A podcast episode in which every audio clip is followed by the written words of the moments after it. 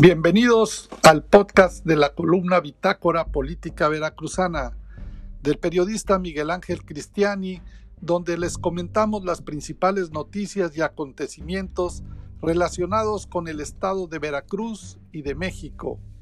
Comenzamos. La noticia de interés del día no fue ni el hecho de que el estado de Veracruz acumula ya 8.559 defunciones por la pandemia del COVID, con 57.054 veracruzanos que la han padecido, o que el presidente Andrés Manuel López Obrador haya firmado en Palacio Nacional con todos los gobernadores un acuerdo por la democracia, lo que más reacciones provocó a nivel local fue que el Senado de la República aprobó la licencia de Ricardo Agüet Bardawil, quien habrá de ser el candidato de Morena a la presidencia municipal de la capital del estado. Desde muy temprano empezó a circular en las benditas redes sociales el anuncio de que el hasta ayer senador de la República por el estado de Veracruz, Ricardo Agüet Bardawil, habría de solicitar licencia al cargo para venir a ser el abanderado de Morena en la próxima contienda electoral por la presidencia municipal de Jalapa.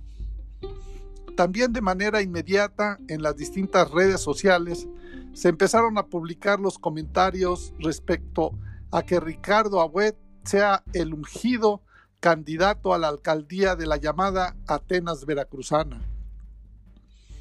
Qué bueno que ahora sí vayan a poner a un candidato que sea honesto con experiencia política y capacidad para gobernar.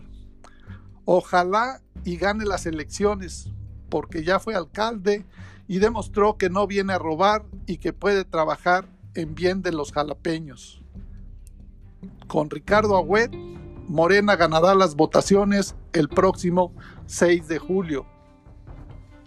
Agüet tiene experiencia en gobernar, por eso seguramente que también habrá de ser un buen candidato a la gobernatura.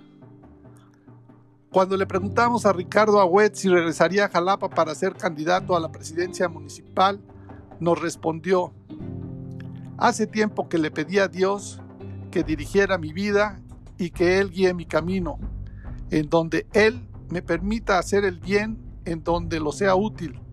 No me anima el egoísmo, tengo mucho que agradecer y así y si puedo ayudar, así lo haré.